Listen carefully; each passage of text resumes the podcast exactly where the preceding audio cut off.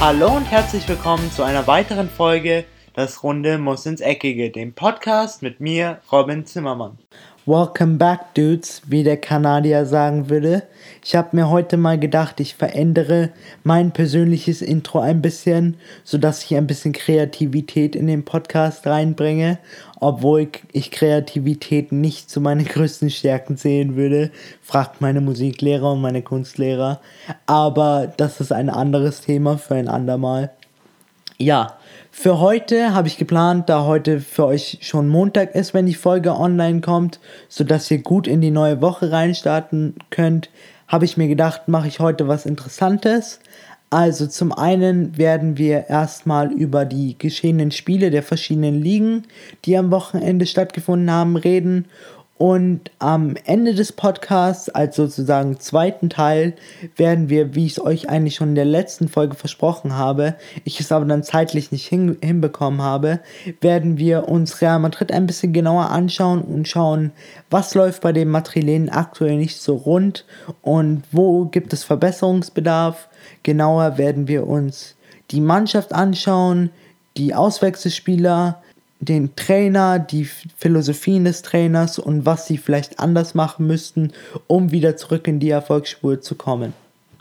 Heute wollte ich mal in der wahrscheinlich aufregendsten Liga und spannendsten Liga der Welt beginnen, und zwar in der Premier League, genauer mit Manchester City gegen Newcastle. Manchester City konnte am Samstag das Spiel im Etihad Stadium für sich entscheiden durch einen Hattrick von Sergio Cunaguero. Es war insgesamt sein elfter Hattrick in der Laufbahn bei Manchester City.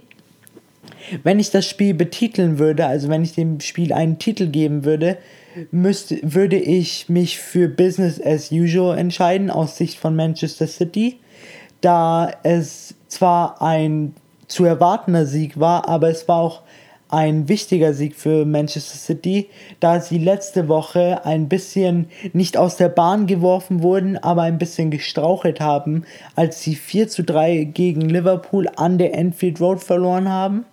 Na klar, an der Enfield Road hat jeder schon mal verloren. Ich meine, wir kennen alle die Atmosphäre. Wenn die Fans You Never Walk Alone singen, glaube ich, dann flattern die, flattern bei manchen Spielern schon die Nerven. Aber als ich das Spiel gesehen habe, habe ich mir auch gedacht, Manchester City hätte das auch für sich entscheiden können, hätten, wären sie nicht so spät aufgewacht und hätten sie nicht so einfache Tore kassiert. Ja, aber man kann ja jetzt auch nichts mehr machen, weil das ist jetzt schon Vergangenheit. Aber jetzt sind sie ja wieder zurück in der Erfolgsspur und ich bin mir sicher, das hat Pep Guardiola sehr gefallen, denn Manchester City hat das Spiel wirklich dominiert und dem, und dem Spiel ihren Stempel aufgedrückt von der einen guten Performance am Wochenende zu, der an, zu einer anderen guten Performance und zwar dem FC Arsenal. Der FC Arsenal konnte zu Hause einen 4-1-Sieg gegen Crystal Palace erringen. Nicht wirklich erringen, weil sie haben dominiert, sie haben dem Spiel auch wieder ihren Stempel aufgedrückt und sie haben vor allem, was ich ganz, ganz wichtig fand aus Sicht von Arsenal, aber auch wahrscheinlich für die Arsenal-Fans, dass Arsenal bewiesen hat, dass sie auch ohne Alexis Sanchez erfolgreich sind, der ja nicht mal im Kader vom FC Arsenal war, da er wahrscheinlich gerade mit den Red Devils über Vertragsdetails spricht und der Wechsel wahrscheinlich im Laufe der nächsten Woche über die Bühne gehen wird. Mir persönlich hat das Spiel sehr, sehr gut gefallen. Es war sehr unterhaltend wahrscheinlich auch extrem unterhalten für den neutralen Zuschauer, da es viele Strafraumszenen gab. Und was mir aber persönlich als kleiner Kritikpunkt aufgefallen ist, ist, dass Arsenal ab der zweiten Hälfte, insbesondere in der Defensive, etwas abgeschaltet hat. Und das kann ihnen gegen größere Vereine wie zum Beispiel FC Chelsea, Tottenham, Manchester City, Manchester United zum Verhängnis werden, da diese Vereine, selbst wenn sie hinten liegen, merken, wenn der Gegner insbesondere die Verteidigung abschaltet und sie werden dann versuchen, diese Räume zu nutzen. Klar, gegen Vereine wie Crystal Palace, bei denen es jetzt aktuell auch wieder mal nicht so wirklich gut läuft, kann man das vielleicht machen, aber nur für die Zukunft würde ich den FC Arsenal warnen, vers zu versuchen und also würde ich den FC Arsenal warnen und ihnen raten zu versuchen, die Konzentration insbesondere in der Defensive bis zur 90. Minute bzw. bis zum Abpfiff hochzuhalten. Die Enttäuschung bei den FC Everton-Fans dürfte weiterhin groß sein, denn obwohl sie sich im Winter verstärkt haben durch Spieler wie Theo Walcott vom FC Arsenal oder Cech Tosun, der von Besiktas Istanbul kam, kamen sie trotzdem nicht über ein 1 zu 1 zu Hause gegen West Bromwich Albion hinaus. Und ich persönlich muss sagen, seit dem Start der Saison hat mich der FC Everton eigentlich nur enttäuscht, denn ich persönlich habe mir vor der Saison gedacht, dass der FC Everton um einen Champions League Platz auf jeden Fall mitspielen kann, aber ich habe auch mir überlegt, dass sie vielleicht auch eine Chance auf Platz 2, 3 hätten. Denn wenn man sich mal den Kader anschaut und die Verstärkungen, die sie im Sommer getätigt haben, aber nicht nur im Sommer, sondern jetzt auch im Winter, sie haben sich durch Spieler wie Gilfie Sigurdsson, Wayne Rooney oder auch Michael Keane von Burnley verstärkt. Aber da liegt halt das Problem, dass bei vielen Vereinen auftritt, wenn sie eine große Transferoffensive im Sommer starten, dass sie vielleicht die PS auf dem Papier haben, aber die PS nicht auf den Rasen bringen können. Und ich persönlich hoffe ganz doll für den FC Everton, aber auch für die Fans vom FC Everton, die die Mannschaft immer noch getreu unterstützen, dass die Mannschaft irgendwann aufwacht und es schafft, ihre wahren Stärken auch auf dem Platz zu zeigen. Weg von der Bundesliga zurück in die Heimat und zwar genauer gesagt zu dem Spiel Hamburg gegen den 1. FC Köln, in dem der 1. FC Köln einen 2-0-Sieg über den HSV erringen konnte. Maßgeblich beteiligt an dem Sieg war mal wieder Simon Terodde, der schon wie in der letzten Woche, als er das Siegtor in der 94. Minute im Rhein-Derby Gladbach gegen Köln erzielen konnte, konnte er auch in diesem Spiel zwei Tore beisteuern, was am Ende zu einem 2-0-Sieg über den Dino der Bundesliga gereicht hat. Mit diesem Sieg wächst die Brust vom 1. FC Köln natürlich weiter und die Fans dürfen jetzt träumen, denn der noch vor 8-9 Wochen als klarer Abstiegskandidat feststehende 1. FC Köln rappelt sich so langsam wieder auf und hat eindeutig Potenzial noch in der ersten Liga zu bleiben. Doch beim HSV schaut es jetzt schon ganz, ganz düster aus, denn gerade dieses Spiel gegen den 18. hätten sie auf jeden Fall gewinnen müssen, um sich zumindest auf den Relegation, Relegationsplatz zu retten. Aber naja, jetzt müssen sie einfach nach vorne schauen und von Spiel zu Spiel denken, um den Abstieg des Bundesliga-Dinos noch vermeiden zu können. Ein anderes Spiel, was mich zum einen sehr gefreut hat, doch zum anderen auch etwas überrascht hat, war, dass der SC Freiburg es geschafft hat, RB Leipzig, einen der direkten Verfolger des Rekordmeisters, zu Hause im Schwarzwaldstadion mit 2 zu 1 zu bezwingen. Ich fand das persönlich ein sehr interessantes, aber auch über lange Strecken nicht sehr attraktives Spiel, da sich viel im Mittelfeld abgespielt hat. In der ersten Halbzeit konnte RB Leipzig durch Timo Werner in Führung gehen, was auch verdient war. Doch danach haben sie stark abgebaut und Freiburg kam immer mehr ins Spiel. In der zweiten Halbzeit ab der 70. eigentlich schon ab der 60. Minute hat der SC Freiburg angedeutet, dass da noch was geht.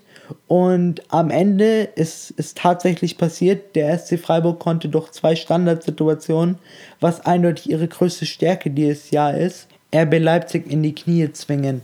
Ich persönlich hoffe, dass RB Leipzig daraus ihre Lehren zieht, dass man nicht zu früh abschalten sollte und dass man immer am Ball bleiben sollte. Und zum anderen dass der SC Freiburg den Schwung aus diesem Spiel mitnimmt und eine ähnlich gute Leistung in dem nächsten Spiel zeigt. Borussia Dortmund findet auch unter ihrem neuen Trainer Peter Stöger nicht wirklich wieder in die Erfolgsspur zurück, denn die Dortmunder kamen am Freitagabend gegen Hertha BSC Berlin nicht über ein Unentschieden hinaus.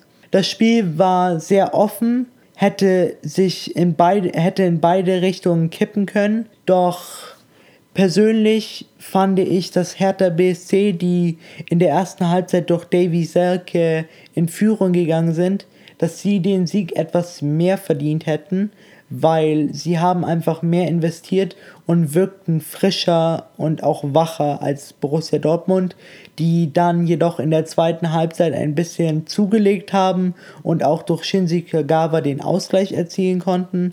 Doch obwohl sie noch Chancen durch Jordan Sancho und Alexander Isak haben, den man beiden verzeihen muss, dass sie die Chancen nicht reingemacht haben, denn sie sind doch noch sehr junge und unerfahrene Spieler, finde ich, am Ende des Tages ist das Unentschieden gerecht und keiner der beiden Vereine sollte sich über das Unentschieden beschweren.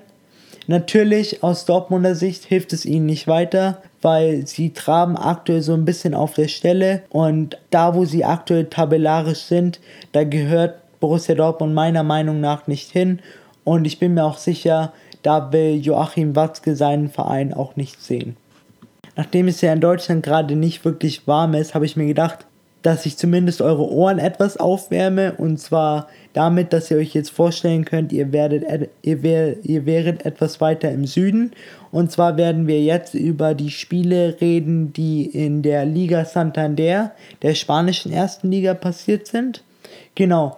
Beginnen wir mit den Verfolgern des FC Barcelona, denn die haben am Samstag etwas geschrauchelt unter anderem hat der ist der ist Atletico Madrid zu Hause nicht über ein 1 zu 1 gegen den FC Girona hinausgekommen, was den Madrilenen bestimmt nicht gefällt. Und auch genauso wie Real Madrid läuft es aktuell nicht so wirklich rund bei den Madrilenen. Es gibt Meinungsverschiedenheiten zwischen Antoine Griezmann und Diego Simeone. Angeblich plant Diego Simeone auch nicht mehr mit Antoine Griezmann. Deswegen, deswegen kamen auch letzte Woche Gerüchte auf, dass der FC Barcelona angeblich an einer Verpflichtung des Franzosen interessiert sei. Und der andere Verfolger, der auch am Samstag gestrauchelt ist, das ist der FC Valencia, der auswärts gegen Udinese Las Palmas 2-1 verloren hat. Klar, mal jetzt sagen bestimmt manche von euch, Udinese Las Palmas, warum verlieren die gegen so einen Verein? Aber es kann schon mal passieren, denn Las Palmas ist dafür bekannt, großen Vereinen gerne ein Bein zu stellen, vor allem wenn sie zu Hause spielen. Sie haben zum Beispiel letzte Saison es geschafft, Real Madrid zu Hause bei sich zu schlagen und auch gegen Barcelona unentschieden zu spielen. Also es ist wirklich keine Schande, wenn man mal in Las Palmas ausrutscht. Was ich persönlich hoffe, ist, dass die Verfolger des FC Barcelona, also der FC Valencia, Real, Sevilla, Atletico Madrid und auch, obwohl sie aktuell nicht so wirklich als Verfolger vom FC Barcelona gelten, weil sie mit ihren eigenen Problemen gerade zu ackern haben, zähle ich immer noch Real Madrid dazu. Ich hoffe einfach, dass diese Vereine jetzt noch nicht zu, jetzt nicht zu oft mehr ausrutschen, denn ansonsten, ganz ehrlich, meiner Meinung nach steht wahrscheinlich schon die Meisterschaft offiziell im Februar fest und als neutraler Fußballfan, was die spanische Liga angeht, wünsche ich mir das natürlich nicht, rein des Spann der Spannung halber. Von daher hoffe ich, auch wenn das jetzt vielleicht den Barcelona-Fans unter euch nicht gefallen wird, als neutraler Zuschauer würde ich mir wünschen, dass der FC Barcelona jetzt auch ein oder zweimal vielleicht ein paar Punkte liegen lässt, sodass zumindest noch eine kleine Chance auf Spannung in der spanischen ersten Liga besteht von dem einen warmen Land in das nächste, und zwar nach Bella Italia. Da ist nicht so wirklich Aufregendes passiert in der Liga, doch möchte ich mit euch ein bisschen was über den Zweikampf um den Meistertitel, der sich gerade in der Calcio A abspielt, reden. Und zwar betrifft das die beiden Vereine Juventus Turin und Neapel, die sich beide wirklich nichts nehmen. Der Unterschied zwischen den beiden ist gerade einmal ein Punkt aber sie spielen beide diese Saison wie auch schon in den letzten Jahren wirklich auf absolutem Top-Niveau. Und das finde ich persönlich aktuell ist rein, was den Meisterschaftskampf angeht, mit der Premier League die spannendste Liga, obwohl wenn wir uns mal die Premier League anschauen, ist es eigentlich auch aktuell nicht wirklich spannend, so gut wie Manchester City drauf ist und wie viele Punkte sie Vorsprung haben. Ja, und nicht nur zu dem Meisterschaftskampf in Italien möchte ich euch was erzählen, sondern auch zu einem Verein, der mich genauso wie, den, wie der FC Everton seit Beginn der Saison etwas enttäuscht hat, und zwar der AC Milan, denn sie durchlaufen gerade eigentlich das genau gleiche Schema wie der FC Everton, denn sie haben auch im Sommer sehr, sehr viel Geld für Neuzugänge ausgegeben. Unter anderem haben sie Leonardo Bonucci von Juventus Turin verpflichtet oder Hakan Cananolo, Ricardo Rodriguez, Mustachio oder auch André Silva. Doch sie haben das genau gleiche Problem wie, F wie der FC Everton, denn sie bringen genauso wie die Leute vom Goodison Park einfach die PS, die sie auf dem Papier hätten, nicht auf den Rasen. Und damit meine ich, dass sie aktuell ganz weit abgeschlagen von dem ersten und zweiten Platz mit nur 28 Punkten sogar ganz weit weg von einem Europa League Platz sind, geschweige denn von einem Champions League Platz. Und ich persönlich kann nur hoffen, dass auch sie irgendwann einfach, dass bei ihnen auch irgendwann der Schalter umgelegt wird und sie wirklich zeigen, wozu sie fähig sind. Denn ich glaube, diese Mannschaft ist eine sehr talentierte und sehr aufregende Mannschaft, wenn sie endlich mal zeigen würde, was sie denn, was denn wirklich in ihr steckt. Für die unter euch, die jetzt schon seit längerem auf die Analyse von Real Madrid warten, kann ich euch jetzt sagen, jetzt ist es endlich soweit das wird jetzt der letzte Teil des Podcasts sein, der jetzt wahrscheinlich noch so 10 oder 15 Minuten lang sein wird. Also lehnt euch zurück, egal wo ihr gerade seid. Und genau der Plan ist jetzt, dass wir uns als erstes mal die einzelnen Spieler von Real Madrid anschauen, also insbesondere die Startelf, aber auch die Auswechselspieler und die Alternativen, die Real Madrid noch hat. Und dann werde ich euch noch ein bisschen was über meine Meinung bezüglich der Spielweise von Real Madrid oder auch Sinedin sie dann näher bringen. Das ist der Plan und dann glaube ich, wird es jetzt Zeit, dass wir loslegen.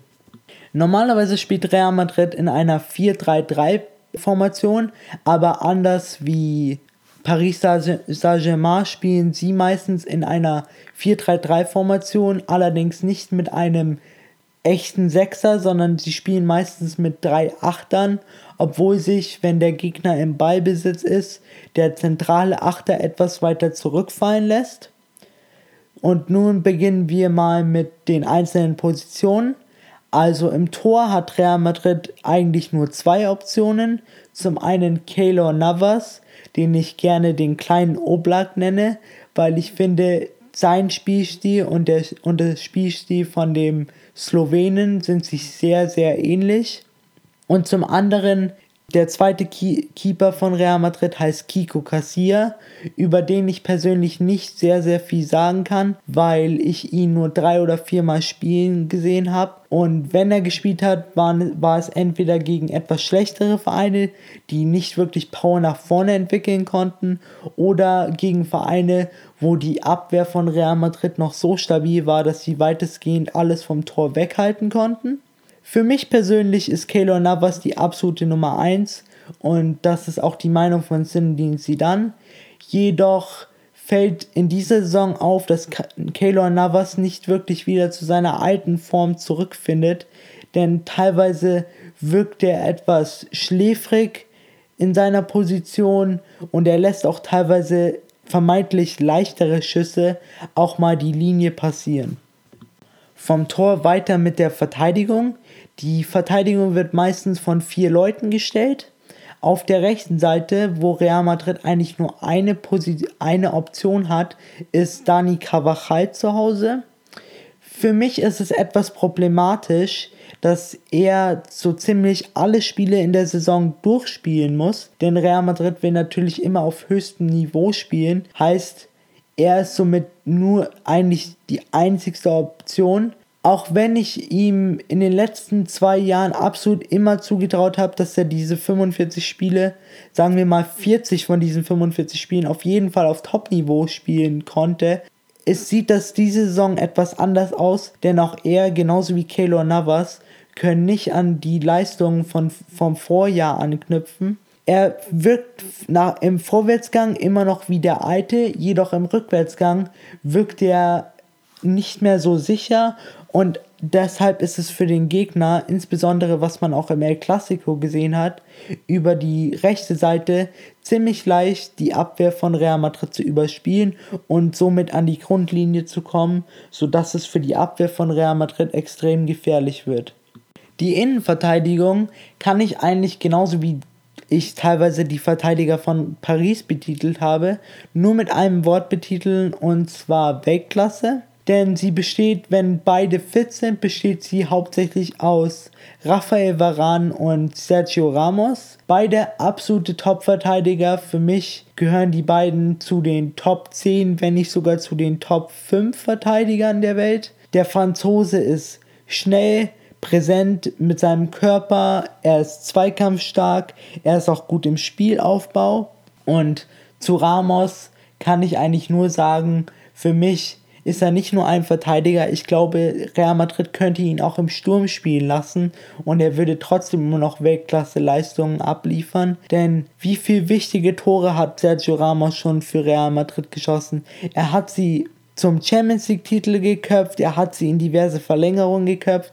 Er ist eigentlich, wie ich finde, der wichtigste Spieler für Real Madrid. Und wenn der mal ausfällt oder irgendwann mal wechseln oder seine Karriere beenden wird, wird das natürlich ein herber Verlust für Real Madrid sein.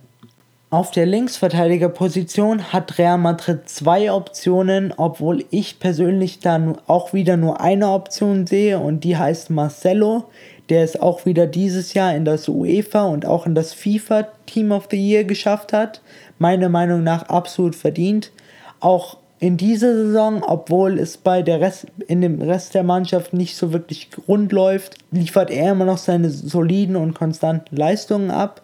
Und für mich zählt er genauso wie Sergio Ramos und Veran zu den Top 10 Verteidigern der Welt obwohl er genauso wie Dani Alves bei Paris Saint-Germain für meinen Geschmack etwas zu offensiv spielt, ist er im Rückwärtsgang sogar noch besser wie Dani Alves.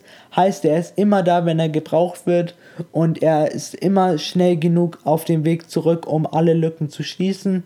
Somit ist eigentlich die linke Seite von der Real Madrid Abwehr mit Varan und Marcelo die dichteste in der gesamten Abwehr.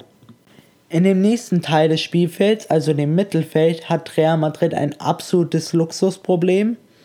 Denn auf diesen drei Positionen, die normalerweise, wenn alle fit sind, meistens von Toni Groß, dem deutschen Weltmeister, Luka Modric und Casemiro als etwas defensiveren Part in dem Mittelfeld besetzt werden, haben sie jedoch auf der Bank noch Optionen wie Isco oder Asensio, die beide auch Weltklasse spielen können, wenn sie wieder zu ihrer alten Form finden.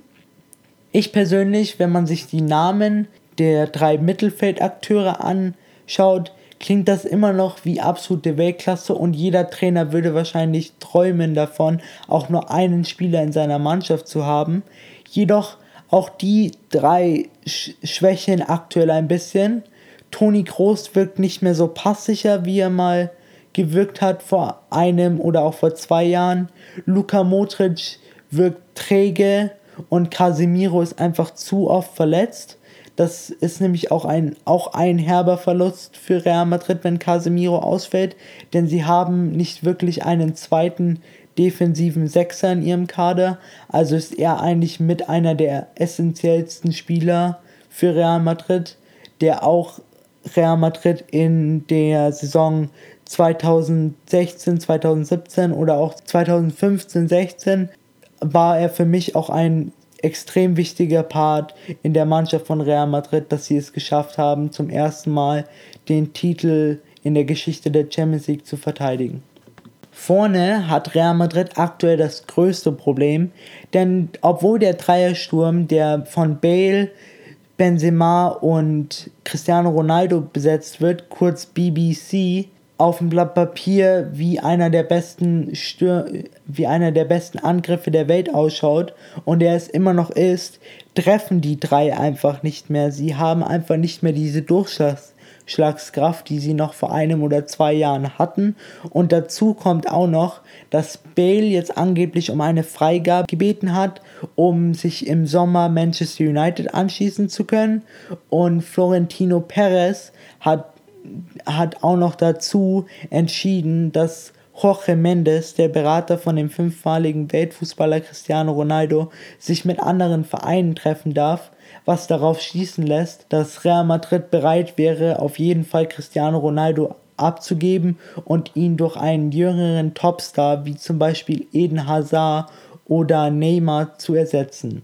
Ich persönlich glaube, es liegt nicht an den dreien essentiell, warum Real Madrid aktuell nicht wirklich zurück in die Spur findet, sondern ich glaube eher, dass das Problem im Mittelfeld liegt, denn wenn die zwei kreativen Köpfe Modric und Toni Groß nicht funktionieren, ist das ein sehr, sehr großes Problem und sehr problematisch für Real Madrid, denn wie man in den letzten beiden Saisons gesehen hat, die meisten Tore sind aus dem Mittelfeld entstanden, heißt entweder durch einen Steilpass von Toni Groß oder Luka Modric in den Rücken der Abwehr oder durch sehr lange Ballstaffetten, die am Ende vor den Füßen von entweder Bale, Benzema oder Cristiano Ronaldo gelandet sind. Trotz alledem hat Real Madrid jedoch mit Zinedine Zidane verlängert was ich persönlich für keine schlechte Entscheidung halte, denn Zidane ist ein sehr, sehr guter Trainer, obwohl seine Trainerlaufbahn ja noch sehr, sehr jung ist, aber er hat schon zwei Champions League Titel gewonnen, einen Meistertitel und diverse andere Titel mit Real Madrid, aber glaube ich, dass er jetzt in einer Situation ist, die für ihn natürlich ungewohnt ist, denn die zwei Jahre, die er Real Madrid davor trainiert hat, hat Real Madrid einfach auf einem absoluten Top-Niveau gespielt und er war nie in der Situation, wo es aktuell nicht wirklich gut läuft. Deswegen glaube ich, wäre es da besser, wenn Real Madrid sich nach einem, sagen wir mal, Co-Trainer umschauen würde, der bei sowas Erfahrung hat wo er Sinne, die sie dann etwas zur Seite stehen könnte und ihn unterstützen könnte. Am Ende des Tages kommt es jedoch auf die Mannschaft jetzt an und ob die Mannschaft Charakter zeigt und wieder zu ihrer normalen Form zurückfindet.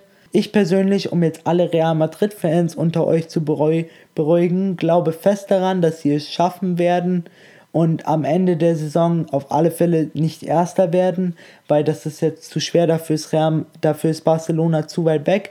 Aber ich glaube auf alle Fälle, dass sie sich so zwischen Platz 2 und 3 einpendeln werden. Und in der Champions League kennen wir alle Real Madrid. Wenn es um die Königsklasse geht, hat Real Madrid einfach egal wie schlecht es in der Liga oder in irgendeinem anderen Wettbewerb läuft, in der Champions League zeigt Real Madrid einfach immer ihr wahres Gesicht und um zu Europa zu sprechen, auch in diesem Jahr, ob, obwohl Real Madrid aktuell nicht so wirkt, als wären sie wirklich in Form, ist auch wieder mit Real Madrid zu rechnen und sie sind auch in diesem Jahr wieder ein echter Anwärter auf den Champions League-Titel. So, nach 29 Minuten war es das jetzt auch schon wieder. Ich weiß nicht, ob es nur mir so geht oder euch auch so. Wenn ich über Fußball rede, vergeht für mich die Zeit immer viel, viel zu schnell. Wir sind jetzt schon wieder bei fast 30 Minuten. Deswegen glaube ich, ist es jetzt auch wieder Zeit, den Podcast leider zu beenden. Aber ich freue mich schon auf die nächste Folge, die am Freitag erscheinen wird, wo wir dann wieder über die News der Woche reden werden. Und zum Abschluss, falls ihr das noch nicht wisst, ich habe eine Webseite, die heißt zimmermann-robin.net auf der ihr mehr über mich erfahren könnt, auf der ihr jede einzelne Folge, falls ihr eine verpasst habt, nachhören könnt, wo ihr auch Kommentare oder Bewertungen dalassen könnt. Falls ihr jedoch lieber über iTunes zum Beispiel eine Bewertung dalassen könnt, könnt ihr auch ganz einfach über die Podcast-App meinen Podcast suchen und auch über und somit auch über iTunes eine Bewertung dalassen. Danke fürs Zuhören und ich hoffe, ich konnte euren Montagmorgen ein bisschen verbessern. Und ja, ich freue mich schon auf die nächste Folge. Habt einen guten Tag und bis Freitag. Ciao! Und das war's auch schon wieder mit einer weiteren Folge Das Runde muss ins Eckige, dem Podcast, wo ihr alles rund um König Fußball kompakt auf die Ohren bekommt.